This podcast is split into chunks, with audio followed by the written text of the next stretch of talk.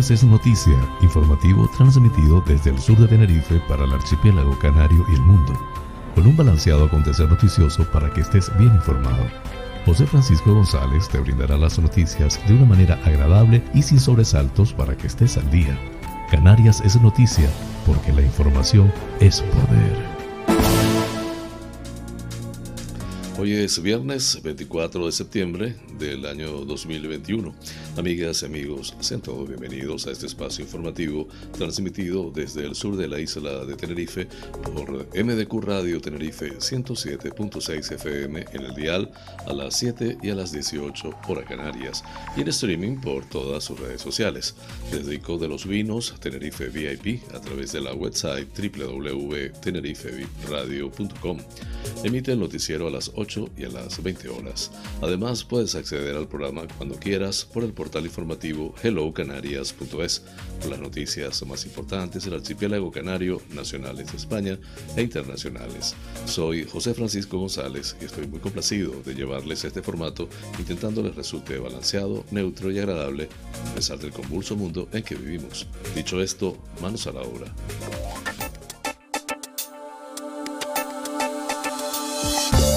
El pensamiento del día.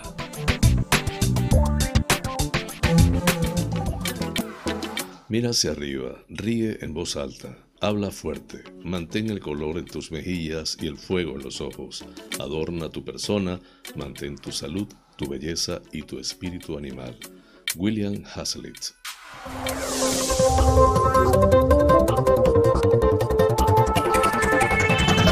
Más informativo. Titulares del día. Los reyes de España arropan a los afectados por la erupción del Cumbre Vieja durante su visita a La Palma. La lava se ha tragado ya viviendas y suelos por valor de 87 millones de euros en La Palma. Los senadores canarios del Partido Popular pedirán la declaración urgente de zona catastrófica para zonas de La Palma.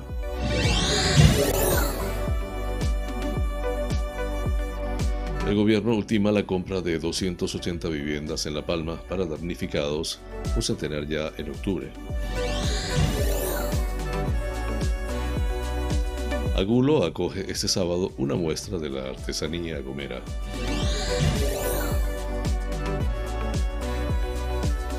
Transición Ecológica inicia el trámite de consulta del PRUG del Parque Nacional de Garajonay en La Gomera. Se produce un accidente de tráfico entre una guagua y un coche en Santa Cruz de La Palma. Jorge País, el nombre más apropiado para el nuevo volcán es Tacande.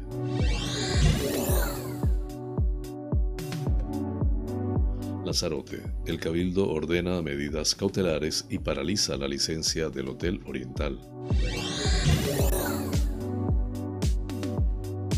Los bomberos de Lanzarote ya trabajan en el dispositivo de La Palma.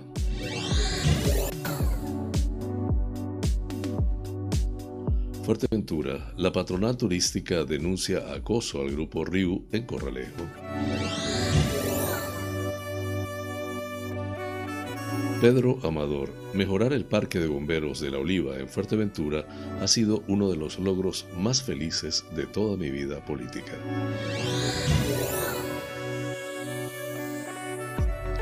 Unidos por Gran Canaria denuncia que Las Palmas de Gran Canaria se ha convertido en un enorme vertedero de basura.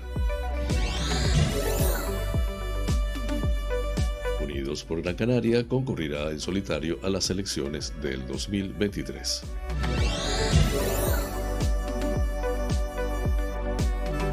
Dos nuevos vehículos contribuyen a mejorar el servicio que Cruz Roja presta en Telde, Gran Canaria.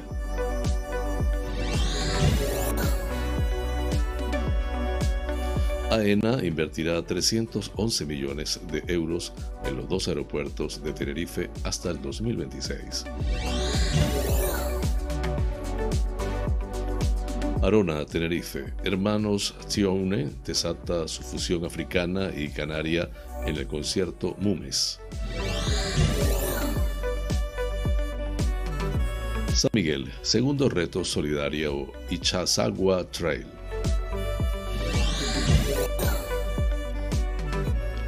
En nacionales, Calviño mantiene el optimismo y achaca a la volatilidad que el PIB creciera un 60% menos de lo previsto de abril a junio.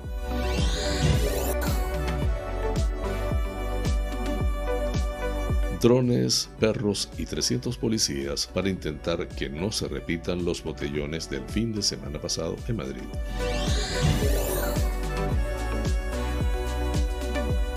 Internacionales, los talibanes exigen tener voz en la Asamblea General de la ONU. Nace un nuevo oso panda en un centro de conservación de China que ha repoblado la especie. Así culminamos los titulares del día. Flash informativo. Noticias Comunidad Autonómica. Los reyes de España se encuentran realizando una visita a La Palma en la que han tenido ocasión de conocer por boca de los propios evacuados y los afectados por la erupción del volcán Cumbre Vieja el impacto que está teniendo en sus vidas, así como la última información sobre la situación de la isla en sus contactos con las autoridades y los equipos de emergencia. Don Felipe y doña Leticia han llegado cerca de las 12 horas local al acuartelamiento del fuerte en Breña Baja, donde han podido conversar con algunas de las personas que permanecen alojadas en estas instalaciones tras haber sido evacuadas e interesarse por sus casos particulares.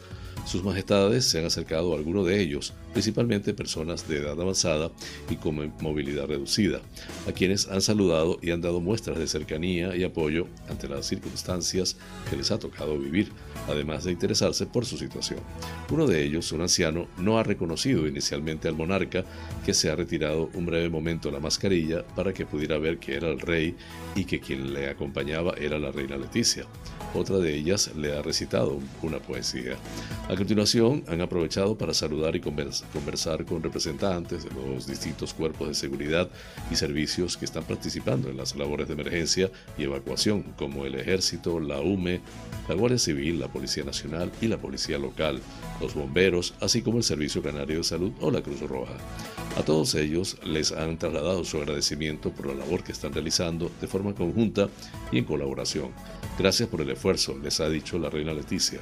Además, han dado ánimo porque esto todavía va a durar, ha subrayado don Felipe. Durante toda su visita, los reyes han estado acompañados por el presidente del gobierno, Pedro Sánchez, el presidente de Canarias, Ángel Víctor Torres, y el presidente del Cabildo de La Palma, Mariano Hernández Zapata, quienes también han aprovechado para departir tanto con los afectados como con los distintos efectivos.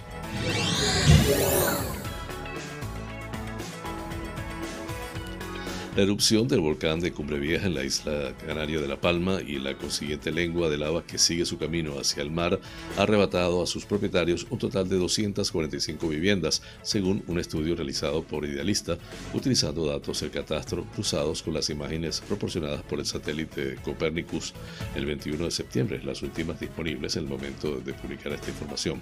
El valor total de todas las propiedades inmobiliarias que han desaparecido por la colada volcánica alcanza los 86 8 millones de euros entre viviendas, suelos rústicos, garajes y naves, según las estimaciones realizadas por eh, Idealista Data. El valor de mercado de las 245 viviendas desaparecidas alcanza los 66,5 millones de euros. Las tipologías de las viviendas afectadas por este desastre van desde algunas parcelas con un valor de más de 950 mil euros hasta otras de carácter rústico de muy pequeño tamaño valoradas en 23.500 euros.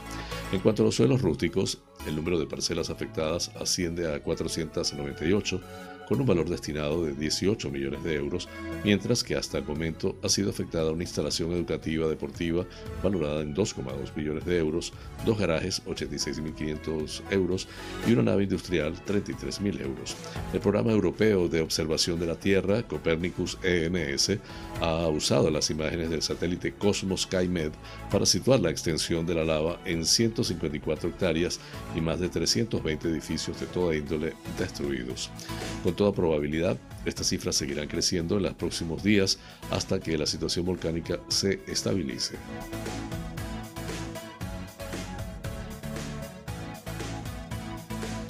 Los senadores del Grupo Popular por Canarias, Asier Antona y Borja Pérez Sicilia, han presentado una moción al Senado para solicitar la declaración urgente de zona gravemente afectada por una emergencia de protección civil, según el procedimiento y a los efectos de lo establecido en la Ley 17-2015 de 9 de julio, declaración de zona catastrófica para los municipios afectados por la erupción del volcán Cumbre Vieja en El Paso, en La Palma. Toda vez indican de que es el suceso más grave de este tipo acaecido en los últimos años en España y cuya magnitud total dependerá de la duración del fenómeno, de la dirección con la que discurran las coladas de lava y del volumen de las nubes tóxicas que se produzcan al contacto con el mar, según ha informado el PP en nota de prensa. Hasta el momento, la erupción ha provocado numerosos daños materiales, superando la superficie afectada las 100 hectáreas, así como la destrucción de 166 edificios, además de explotaciones agrícolas y ganaderas, a lo que se une el corte e inutilización de importantes infraestructuras de comunicación como carreteras y caminos. Además indican que en estos momentos los daños superan los 400 millones de euros que admiten que inevitablemente continuarán en aumento en función de la duración del fenómeno volcánico. A lo que se suma que más de 6.000 personas están siendo desalojadas de sus viviendas y un elevado número de vecinos abandonaron sus domicilios temporalmente ante la posibilidad de que se produzcan nuevos daños. Por todo ello, Antonia y Pérez Sicilia consideran importante establecer procedimientos de coordinación y mecanismos de colaboración entre la Administración General del Estado, la Comunidad Autónoma de Canarias y administraciones locales, al tiempo que subrayan que se solicite la concesión de ayudas económicas a particulares por daños a viviendas y enseres de primera necesidad que procedan.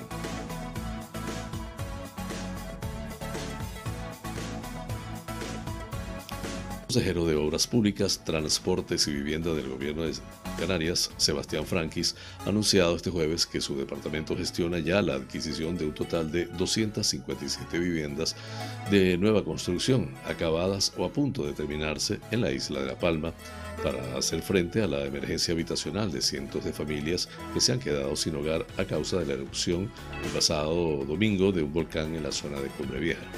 A estas casas se unirán otras 23 viviendas de una nueva promoción que el Instituto Canario de Vivienda, ICAVI, está finalizando en el municipio del Paso y que cederá para hacer frente a esta emergencia habitacional. La cantidad se ha incrementado notablemente tras el anuncio realizado este miércoles por el vicepresidente del Ejecutivo, Román Rodríguez, que cifraba los inmuebles en 73.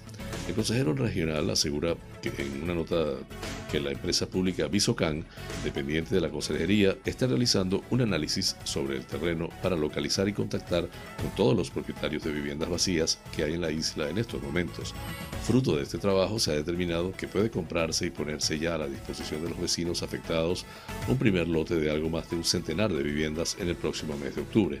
Además, el personal de Visocan también ha localizado una docena más de promociones que sumarían al menos otras 150 viviendas que podrían estar disponibles para finales de año o principios del 2022. Nos toca trabajar para atender en este caso la emergencia habitacional, que es nuestro principal objetivo, y llevamos ya desde hace algunos días trabajando en esa dirección para intentar buscar una solución lo antes posible, señaló Sebastián Franquis, con los contactos que estamos manteniendo con propietarios de viviendas semiacabadas y acabadas, creemos que se podría afrontar la emergencia habitacional más inmediata que estamos viviendo, aunque la realidad hay que irla midiendo semana a semana. Por eso seguiremos buscando viviendas y si el número de personas sin casa aumenta, pondríamos en marcha otras alternativas con las que ya contamos.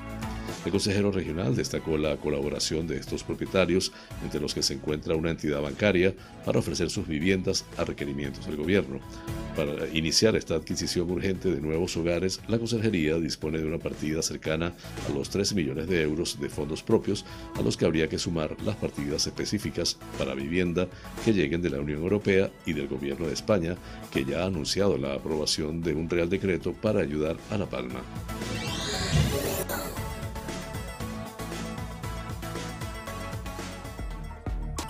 La Gomera, la Consejería de Transición Ecológica, Lucha contra el Cambio Climático y Planificación Territorial del Gobierno de Canarias, ha iniciado el trámite de consulta previa a la ciudadanía de la revisión y adaptación del actual Plan Rector de Uso y Gestión PRUC del Parque Nacional de Garajonay en La Gomera con la publicación de la documentación sobre esta actuación en el portal de transparencia del Ejecutivo Regional.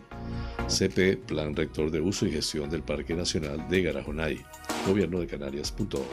El responsable del Departamento Autonómico, José Antonio Balbuena, señaló que la revisión del Plan Rector de Uso y Gestión del Parque Nacional de Garajonay establecerá un régimen jurídico que garantice la conservación de los valores naturales que alberga este espacio y que incluye desde los sistemas naturales presentes, los recursos geológicos y geomorfológicos y el paisaje, hasta el patrimonio cultural. En particular, se fijarán las medidas necesarias para la conservación de los hábitats y de las especies de interés comunitario y sus hábitats, que estén presentes en el espacio natural protegido de acuerdo con las directrices establecidas en la normativa básica que regula la Red Natura 2000.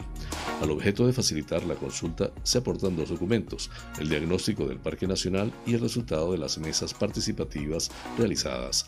El consejero recalcó que con esta revisión se regularán los usos, actividades y aprovechamientos tradicionales que se realicen de tal manera que sean compatibles con los objetivos necesarios para la gestión y conservación del espacio. Asimismo, se promoverá la comprensión y aprecio de los valores del Parque Nacional de Garajonay mediante actuaciones que conlleven el disfrute de los visitantes de forma compatible con el objetivo primordial de conservación. Los programas de seguimiento tendrán como objetivo esencial contribuir a todo ello.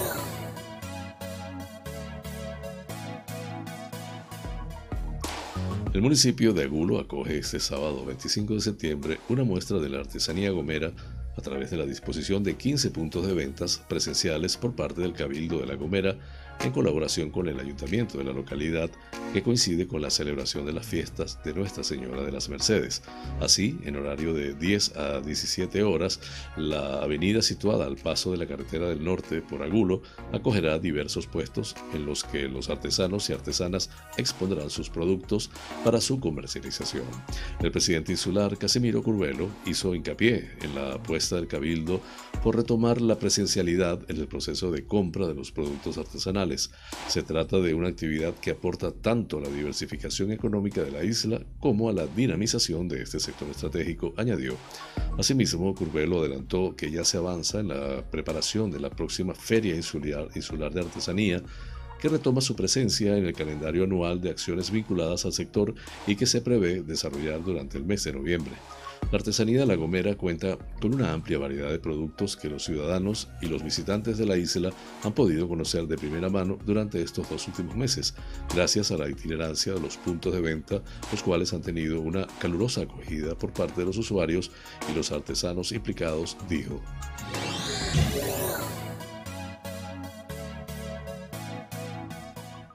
En la mañana del miércoles, día 22 de septiembre, el 112 recibía una llamada en la que se alertaba de un accidente de tráfico en el municipio de Santa Cruz de la Palma. El suceso se produjo concretamente en el interior del túnel de salida hacia la carretera de Bajamar, en el municipio anteriormente mencionado. En el accidente se vieron involucrados dos vehículos, una guagua de transporte público y un vehículo. En el mismo no hubo que lamentar daños personales ni de los pasajeros ni del conductor del vehículo. Hasta el lugar se desplazaron dos unidades de la Policía Nacional que se encargaron de dirigir el tráfico.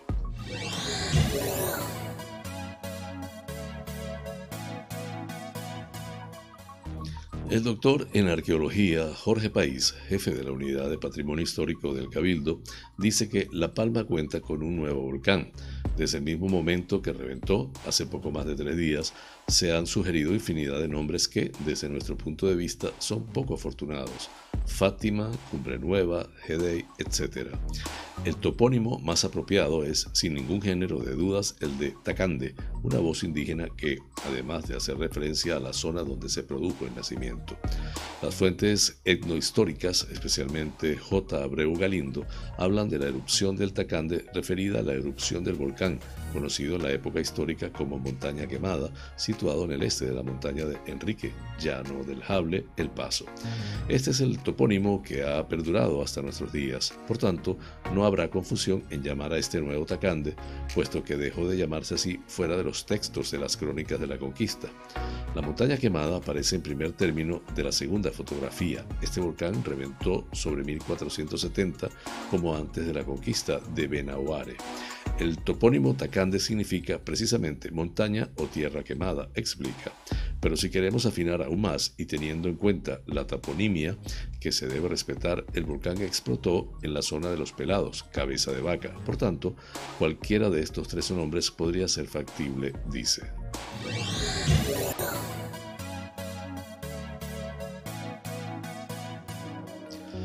El Cabildo de Lanzarote ha ordenado este jueves medidas cautelares para impedir que puedan iniciarse las obras en el inmueble del antiguo Hotel Oriental, dejando así en suspenso la licencia otorgada el día anterior por el Ayuntamiento de Arrecife. Desde el área de patrimonio de la Corporación Insular ya habían emitido hace más de dos años un informe desfavorable al proyecto y ahora han reclamado al consistorio la documentación para conocer el alcance de lo aprobado este miércoles en la Junta de Gobierno de Recife. La herramienta a la que ha recurrido al Cabildo está dentro de las potestades legales que tiene tanto la Corporación como el Gobierno de Canarias para frenar una intervención que consideren que pueda atentar contra el patrimonio. Y aunque su vigencia está limitada, en el tiempo, pudiendo alcanzar un plazo máximo de seis meses, su entrada en vigor es inmediata.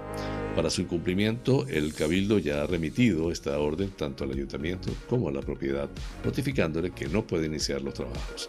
El Cabildo se personó hace un año en el expediente municipal abierto desde 2017 en el Ayuntamiento de Recife, pero desde la Corporación Insular afirman que desconocen que se ha aprobado exactamente, qué se ha aprobado exactamente y han reclamado al Ayuntamiento que remita una copia completa de todo ese expediente en un plazo improrrogable de 10 días.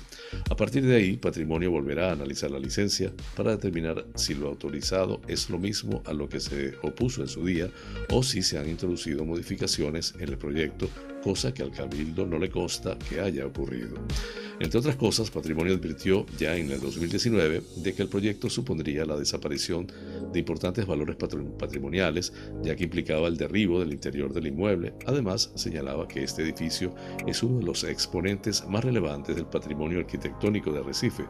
De hecho, también instaron al ayuntamiento a incluirlo en su catálogo arquitectónico municipal, pero el consistorio sigue sin contar siquiera con ese documento, pese a que es una obligación legal.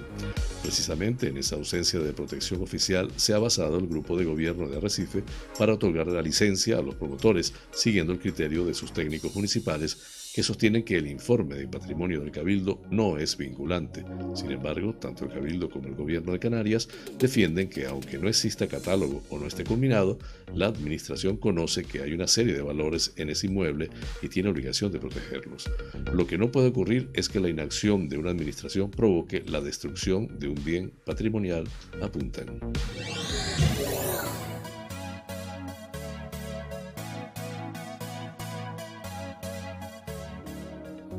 Los bomberos de Lanzarote que se han desplazado a La Palma para colaborar con el dispositivo de emergencias desplegado por la erupción volcánica ya han comenzado a trabajar en el terreno. Tal como avanzó el cabildo, el equipo está formado por cuatro bomberos que ayudarán en las labores necesarias tras la erupción del volcán en Cumbre Vieja. Cada semana, según informó el consejero de Seguridad Francisco Paricio, el grupo irá rotando para garantizar un servicio continuado y profesional que asistirá en la zona de emergencias de La Palma.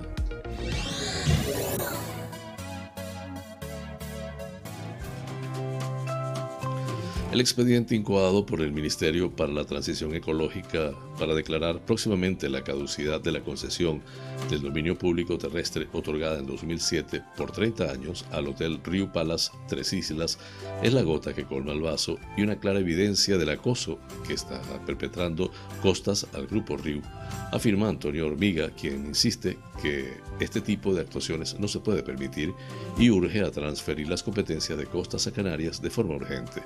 Para el presidente de Asofuer, la sanción impuesta a la propiedad en 2007, tras la ejecución de unas obras de renovación en las que según Costas hubo un exceso de edificación, no pueden ser 13 años después motivo suficiente para caducar la concesión que tiene vigor hasta el 2037.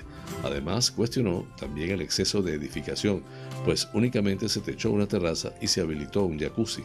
Es ridículo cerrar un hotel por eso y echar a más de 300 personas a la calle, subraya. Para Hormiga está claro que se trata de la excusa que les ha permitido iniciar el expediente y posibilitar su claro objetivo de derribar tanto el Hotel Río Palas Tres Islas como el Hotel Río Oliva Beach dos infraestructuras emblemáticas. Destaca que cuentan con toda la protección legal, donde se han formado buena parte de los trabajadores del sector turístico majorero y que constituyen un núcleo económico muy potente en la zona. El presidente de los empresarios turísticos majoreros exige acabar con estos atropellos. Para ello reivindica de forma prioritaria que se traspasen cuanto antes las competencias en materia de costas e insta al Ejecutivo Regional a dotar de los recursos humanos y materiales necesarios para que la gestión se realice desde Canarias.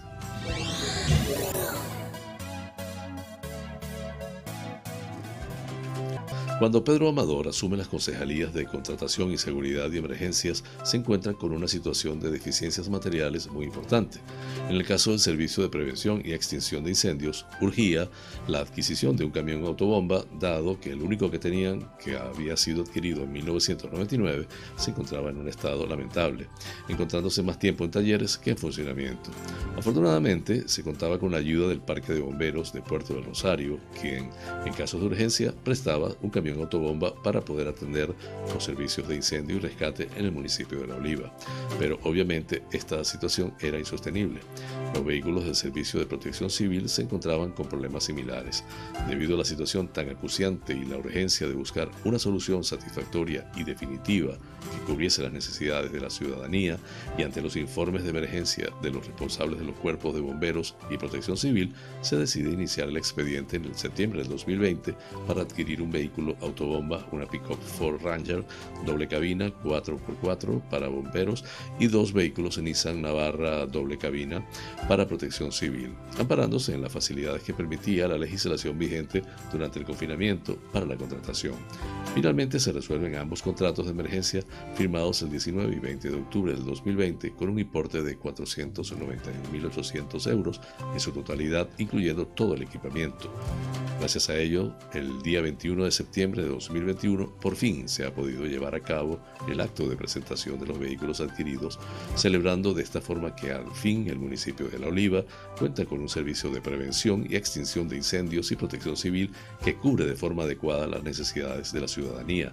Pedro Amador quiere destacar que este ha sido una de las jornadas más gratas y felices de toda su vida política, al poder asistir a este acto de presentación de un equipamiento que ha sido tan y tan demandado hace tantos años y que por fin puede verse satisfecha.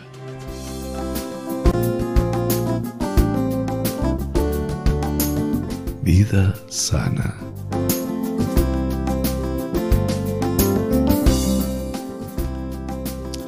Los beneficios del aceite de oliva extra virgen es lo que hemos estado hablando esta semana. Se ha comprobado que el aceite de oliva extra virgen contiene antioxidantes, grasas, grasas monoinsaturadas y ácido oleico, tres sustancias que se han relacionado con la reducción del riesgo de la enfermedad coronaria y la mejora de la salud cardiovascular en líneas generales. El aceite de oliva extra virgen cuida la salud capilar. Las grasas saludables y nutrientes del aceite de oliva también se han aprovechado para mejorar y mantener la salud capilar. Por ello, se han elaborado diversos productos, champúes, cremas para peinar, etc., con este alimento. Y afortunadamente ha demostrado ser eficaz. Además de consumir aceite de oliva extra virgen dentro de una dieta saludable, hay quienes se aplican mascarillas caseras elaboradas con este alimento para nutrir, suavizar y revitalizar la melena. Humecta la piel de forma natural. Se suele decir que uno de los mejores humectantes naturales para la piel es el aceite de oliva. Por ello, quienes aplican este aceite de oliva en su piel comentan que así consiguen nutrirla a profundidad y suavizarla, sin promover la producción de sebo y la acumulación de suciedad. Por supuesto, se aplican el aceite durante un periodo determinado y luego se enjuagan. No se lo dejan todo el día. Hay que tener en cuenta que cada tipo de piel es distinto, por ende, aunque pueda ser muy beneficioso el aceite de oliva en algunos casos, en los otros quizás es mejor consultar primero con el dermatólogo. El multifacético aceite de oliva extra virgen, como hemos podido ver, es un alimento que se utiliza a menudo en diversos ámbitos, dado el potencial que tiene por naturaleza. Flash informativo. El tiempo en Canarias.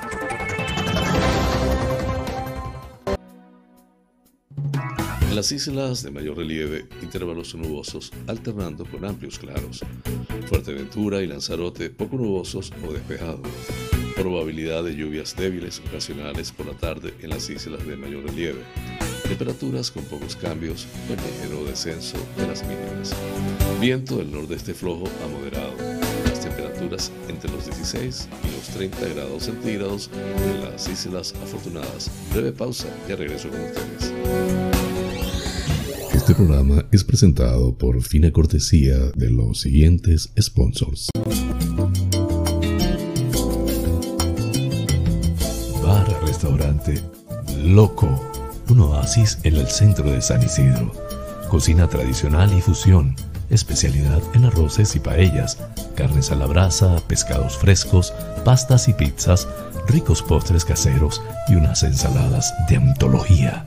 Disponemos de una terraza interior chill out de 120 metros para que disfrutes de nuestra vibrante coctelería en un confortable ambiente muy acogedor Atendemos celebraciones familiares, bautizos, bodas, comuniones, cumples, divorcios, en fin. Bar-restaurante. Loco. Un oasis en San Isidro. Calle Saltadero, número 7, San Isidro. Teléfono 922 36 7986.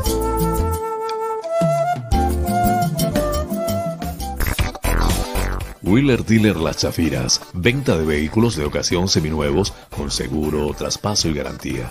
Recibimos tu actual vehículo como parte de pago con una tasación justa. En traspasos y matriculaciones de autos de otros países somos expertos. Déjanos el papeleo y disfruta tu coche al máximo. Además, en Wheeler Dealer Las Chafiras hacemos mantenimiento pre-TV, mecánica ligera, cambio de aceite y filtro de tu coche con un servicio profesional y a precios inigualables. Visítanos en Avenida Tembel 49 Las Chafiras, teléfono 922-736-451 o visítanos en nuestra website www.wheelerdealertenerife.com. Wheeler Dealer Las Chafiras. Ven, conócenos y compruébalo.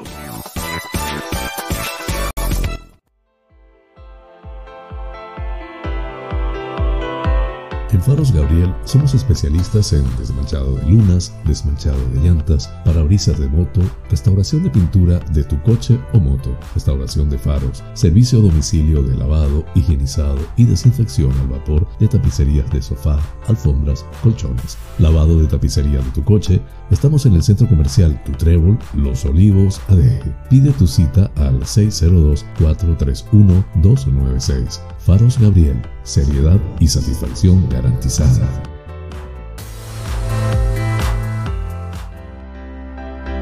Tal día como hoy, es Femérides.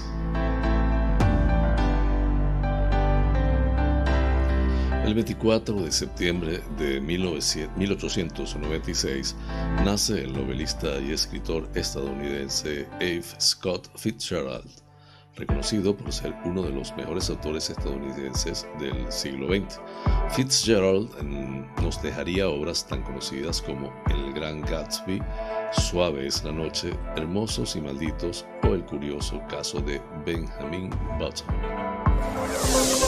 Flash informativo, provincia Las Palmas de Gran Canaria.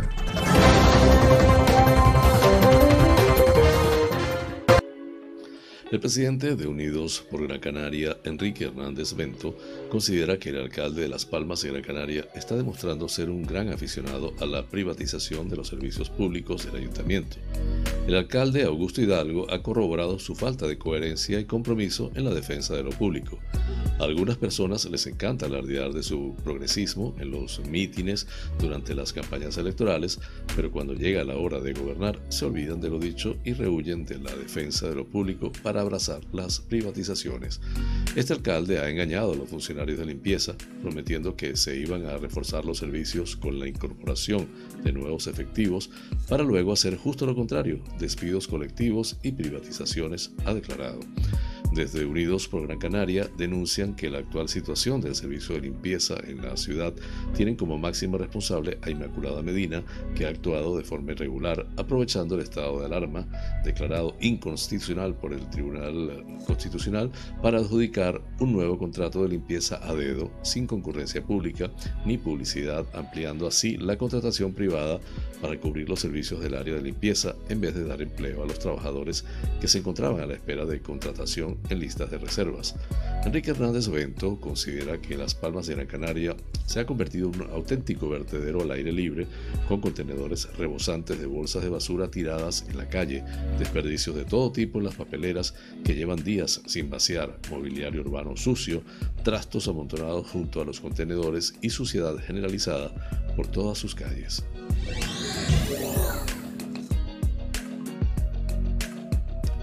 Este miércoles tuvo lugar en el Hotel Escuela Santa Brígida el Consejo de Unidos por Gran Canaria, donde se trazaron las líneas generales de acción política de cara a un presente y futuro. Durante el acto, el órgano colegial del Consejo de Dirección de Unidas por Gran Canaria, así como los afiliados allí reunidos, acordaron unánimemente concurrir en solitario en las próximas elecciones del 2023. Gran Canaria necesita un proyecto de isla, un proyecto reforzado y renovado que ponga en valor lo que es y significa ser Gran Canario y que mejore las condiciones de vida de nuestra tierra, declaró Lucas Bravo de Laguna. De este modo se rompe la alianza Coalición Canaria en Gran Canaria y Unidos por Gran Canaria, con la que fueron juntos a las elecciones autonómicas y municipales de mayo del 2019. Asimismo, el portavoz de Unidos por Gran Canaria anunció la aprobación de nuevas incorporaciones al proyecto político, como la de José María Ponce, piloto campeón de España de rallies en 1991, fue alcalde del municipio Gran Canario de Arucas y diputado nacional. También el apoyo de Carmen Guerra, edil en el Ayuntamiento de Las Palmas de Gran Canaria durante tres gobiernos. Fue senadora y diputada, además de consejera del Cabildo de Gran Canaria. El Consejo del Partido acordó la salida del partido del concejal en el Ayuntamiento de Las Palmas de Gran Canaria, David Suárez, con lo que deja de representar a Unidos por Gran Canaria. En ese sentido, la agrupación política da por concluido el acuerdo electoral con Coalición Canaria en la ciudad. Por último, el presidente de Unidos por Gran Canaria se felicitó por la incorporación de 70 afiliados al partido y la próxima inauguración de una nueva sede en la calle Bravo Murillo de la ciudad de Las Palmas de Gran Canaria.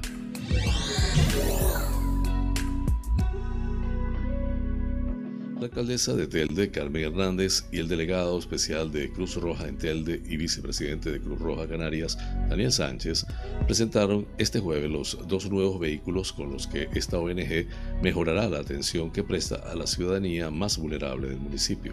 Hernández y Sánchez coincidieron en la importancia de la colaboración entre la entidad y la institución local para dar respuesta a las necesidades de las familias teldenses y destacaron que esta relación en Telde es estrecha y continua. Estos dos nuevos vehículos, financiados por la ONG a través del sorteo de oro, estarán destinados principalmente al proyecto de intervención social para los hogares de menores y para el uso general de la delegación. La ciudad, actualmente Cruz Roja gestiona tres pisos en los que viven 16 niños de entre 10 y 14 años. Cabe señalar que en Telde hay unas 40 personas en activo vinculadas a esta entidad a través de un contrato o de la figura del voluntariado.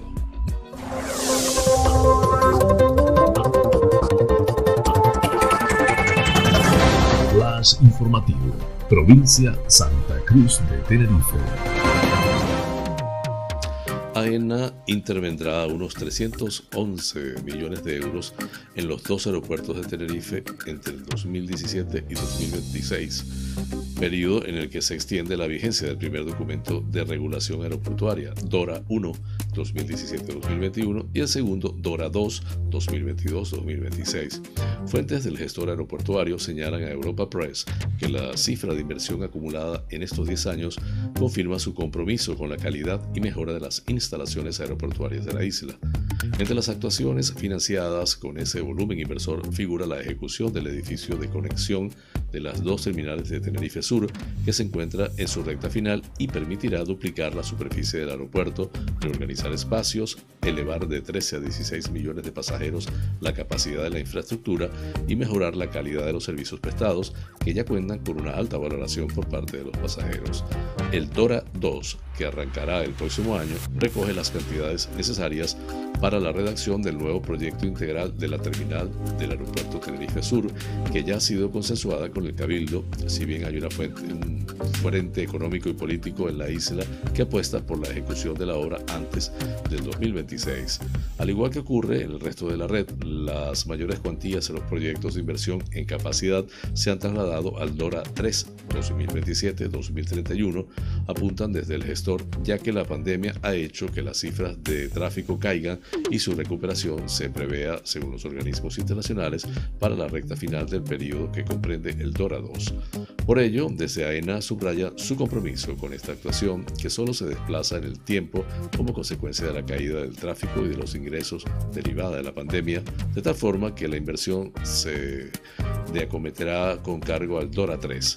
Además, precisan que la propuesta del DORA 2 para Canarias ya ha pasado por todos los pasos establecidos.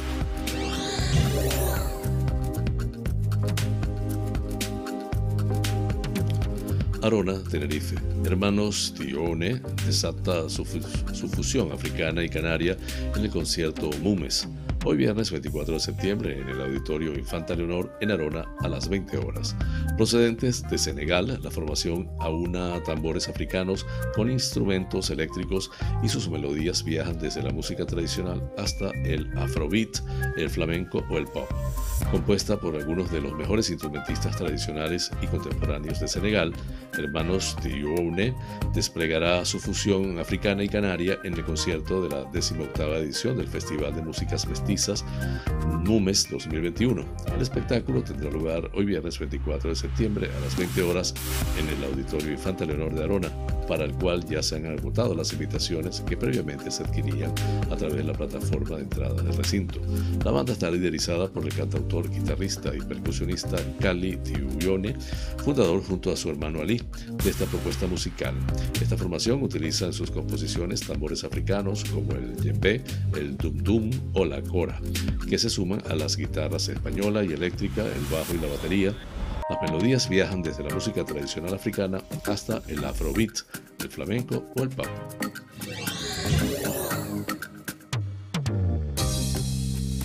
Por segundo año consecutivo llega el reto solidario Ichazagua Trail, la carrera por relevos organizada por el Club Ichazagua Trail Arona en colaboración con la asociación Incluyeme, en la que también se cuenta con el apoyo de varios ayuntamientos, entre los que se encuentra el de San Miguel de Abona.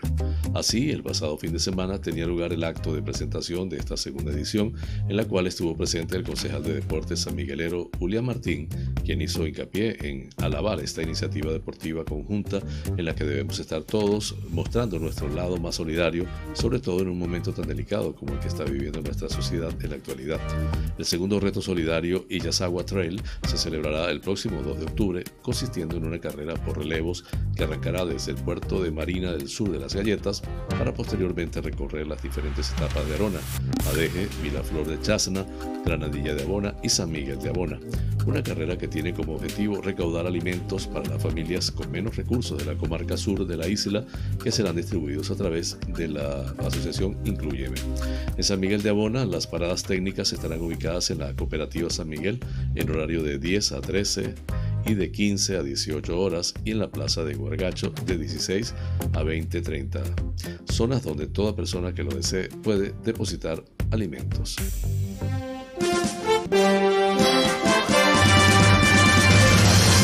Noticias que inspiran.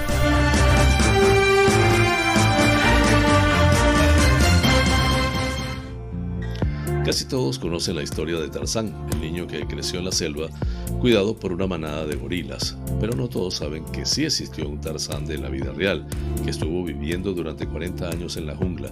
Apenas en días pasados se supo que el hombre falleció de cáncer luego de 8 años de haber regresado al mundo civilizado. Era como un niño pequeño, con las habilidades de un superhumano, dijo a Daily Mail Álvaro Cerezo, un explorador de que el Tarzán de la vida real se hizo gran amigo. Ho Van Lang tenía solo dos años cuando salió huyendo de su aldea en plena guerra de Vietnam junto a su padre. Su familia, que hasta 1972 había estado viviendo en la aldea Tra Ken, fue reducida a la mitad luego de fallecer durante un bombardeo. El niño rápidamente fue llevado a la jungla para ponerlo a salvo. Ho Van Tan, su padre, se ocupó de él y para lograr sobrevivir ambos se alimentaron de frutos, miel, tubérculos y maíz que ellos mismos sembraban, según informó Mirror. Aunque el padre hablaba una lengua local minoritaria, Lang no desarrolló la habilidad verbal más allá de unas cuantas palabras, así que el pequeño Tarzán vietnamita creció aprendiendo más sobre el conocimiento práctico de cómo sobrevivir en un entorno salvaje. Aunque la guerra terminó mucho tiempo atrás, Tang nunca lo supo. Casi sin que se diera cuenta pasaron 40 años hasta que en el 2013 unos lugareños reportaron a las autoridades locales dos hombres de la selva con taparrabos. Pero sí al parecer estaban tan tranquilos en la jungla que llevó a este padre e hijo a salir de su hogar. Luego de que Lang se reencontrara con su hermano mayor, Hovan Tree, este lo convenció de ir a la ciudad para atender a su padre, quien finalmente falleció en 2017, reportó New York Post. Lang se convirtió en una pequeña celebridad y luego de quedarse a vivir definitivamente en la aldea, regresó a la jungla en 2015 a vivir durante una semana con Álvaro Cerezo, el explorador y empresario turístico español que, con el que formó una bonita amistad. La conexión entre nosotros fue inmediata porque Lang nunca imaginó que alguien estaría interesado en sus habilidades de supervivencia y estaba muy feliz de mostrármelas todas, dijo Cereza a Daily Mail. Lang se emocionó de poder compartir con alguien como había sido su vida durante aquellos 40 años. Cerezo, por su parte, pudo aprender a hacer cosas en segundos que de otra forma le llevarían horas. Siempre digo que los mejores maestros de supervivencia se encuentran entre las tribus, agregó. Cerezo dijo a The Epoch Times que cuando lo conoció inmediatamente se dio cuenta que era un ser humano completamente diferente. La forma de caminar, de mirar, se me puso la piel de gallina al verlo, recordó de su primer encuentro. Ambos conectaron muy bien por el tema de la supervivencia y entendieron que cada uno tenía sus propias técnicas para sobrevivir en ambientes naturales. La muerte de Lang, el Tarzán de la vida real, el pasado 7 de septiembre, fue de gran conmoción para Cerezo, quien dijo que siempre le preocupó que su amigo no pudiera manejar un cambio tan drástico. La conclusión de Cerezo es que Lang, al vivir una vida moderna, comenzó a comer alimentos procesados y en ocasiones a beber alcohol, lo que terminó por pasar factura a su cuerpo, enfermándolo de cáncer de hígado. Era la persona más fascinante que conocí y extremadamente dulce al mismo tiempo, dijo Cereza, Cerezo del Tarzán vietnamita que vivió hasta los 52 años. Fuente de Epoch Times en español. Flash informativo. Noticias nacionales. La recuperación está en marcha, es sólida y va más allá de la volatilidad de los indicadores económicos.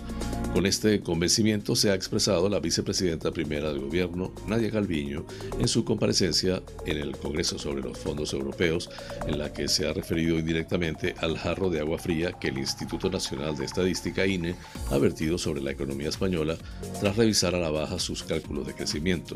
El PIB subió de abril a mayo, pero la subida fue un 60% menor de lo esperado ya que se pronosticó un 2,8% y terminó siendo un 1,1%.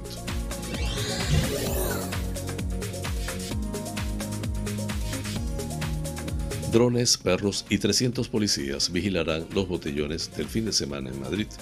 Al número habitual de agentes se suman ahora 100 adicionales que tratarán de evitar aglomeraciones. La delegada de Seguridad y Emergencias del consistorio, Inmaculada Sanz, denuncia que con 5.000 efectivos no es suficiente para vigilar la capital. Hasta 300 agentes de la Policía Municipal, así como los drones del cuerpo y efectivos de la sección canina, velarán contra la celebración de botellones este fin de semana en espacios como la Universidad Complutense de Madrid, la Autónoma o el Parque del Oeste. Después de lo ocurrido la semana pasada, el Ayuntamiento de Madrid estaba preparando el dispositivo que ya se ha conocido. Lo ha detallado este jueves la delegada de Seguridad y Emergencias del consistorio, Inmaculada Sanz. Ha explicado que se mantiene el refuerzo habitual de 200 agentes, más otros 100 adicionales que estarán destinados desde este jueves a evitar aglomeraciones con, con atención en la zona de Siú. Esta semana se han reunido las autoridades locales con el cuerpo de la Policía Nacional y con la delegación del gobierno para mejorar y estrechar aún más la coordinación entre los dispositivos de ambas policías de cara al sábado y domingo sobre todo.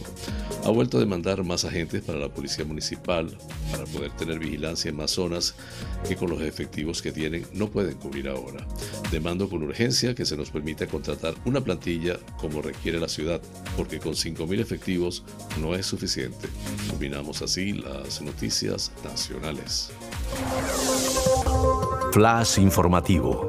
Noticias internacionales.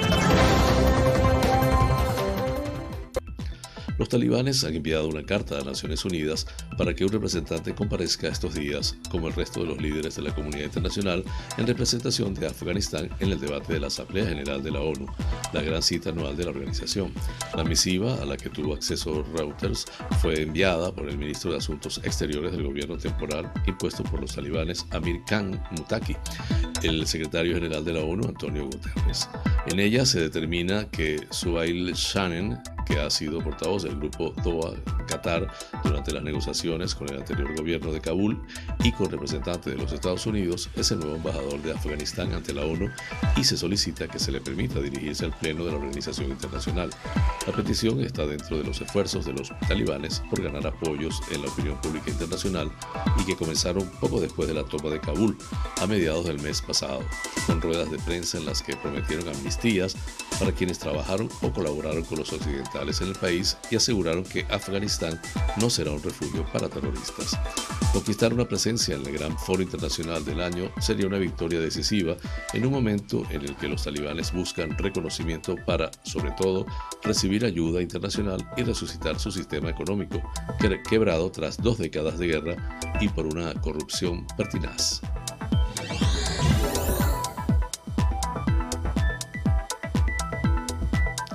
Con el nuevo nacimiento de un cachorro de oso panda en un centro de conservación e investigación de pandas en la provincia de Sichuan, al suroeste de China, ha visto nacer a 24 crías de panda desde principios de este año, algo que ha incrementado notablemente la población de pandas gigantes en China. Los nuevos pandas tienen entre 3 meses y 10 días y han sido atendidos en la base de Shuping del Centro de Conservación e Investigación del Panda Gigante de China, donde disfrutan de los cuidados continuos de sus madres en estos primeros días de vida. Hasta ahora el Centro de Conservación e Investigación de China para el Panda Gigante ha criado 24 cachorros de panda de 15 partos, incluidos 9 pares de gemelos, lo que indica un buen resultado de la reproducción, dijo Li Guo, experto de la base de pandas gigantes en Shenzhen el centro ha registrado una tasa de natalidad relativamente alta de mellizos panda este año, debido a una mejora notable en los enfoques de reproducción. Ha proporcionado una garantía muy sólida para la investigación científica avanzada sobre la gestación, el apareamiento en la naturaleza y la posterior puesta en libertad, dijo Lee. Con este tema culminamos las noticias internacionales.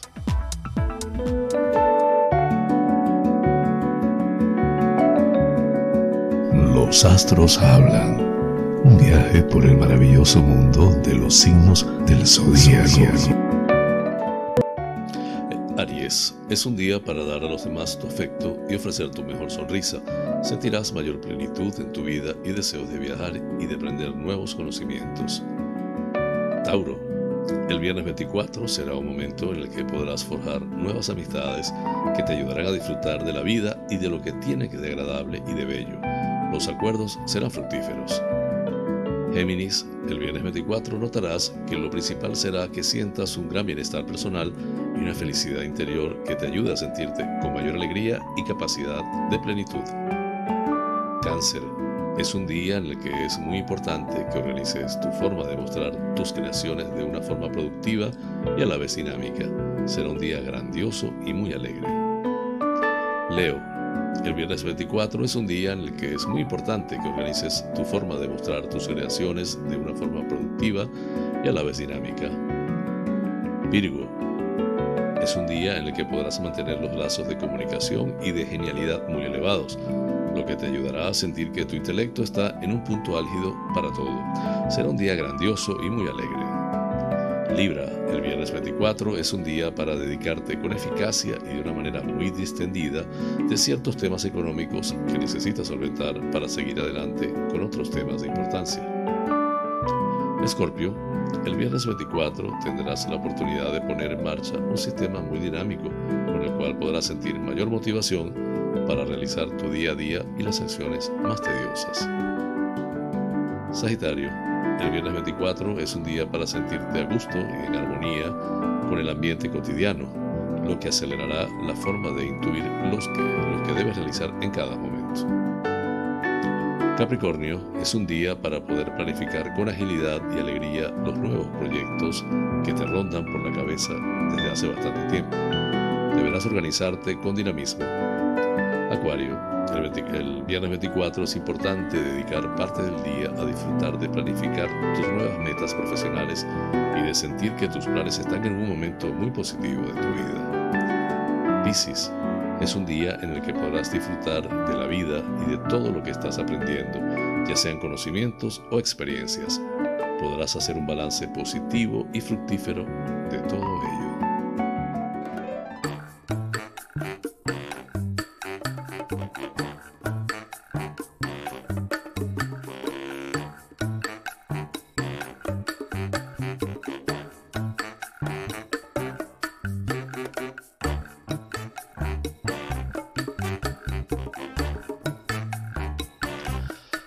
Y amigos, hemos llegado al final del programa, deseando les haya sido de su agrado. Realmente es un auténtico placer llegar a ustedes desde esta pequeña y hermosa isla de Tenerife, incrustada en el Océano Atlántico, hasta los sitios más recónditos del planeta. En muchos de esos lugares se encuentran espectadores canarios. Vaya hasta ellos y a todos en general con cariño este programa. Por mi parte, les invito para el próximo lunes a la misma hora y por el mismo lugar para encontrarnos con el acontecer de las Islas Canarias y del mundo. En la dirección, producción y presentación del programa, quien tuvo el inmenso placer de acompañarles, José Francisco González. Como siempre, invitándoles a suscribirse a mi canal de YouTube, Canarias es noticia en directo dar un like si les parece, activar la campanita para recordarles cada nueva emisión del noticiero y compartirlo. Así pues, me despido con la eficaz frase, es mejor ocuparse que preocuparse. Hasta el próximo lunes y un feliz fin de semana.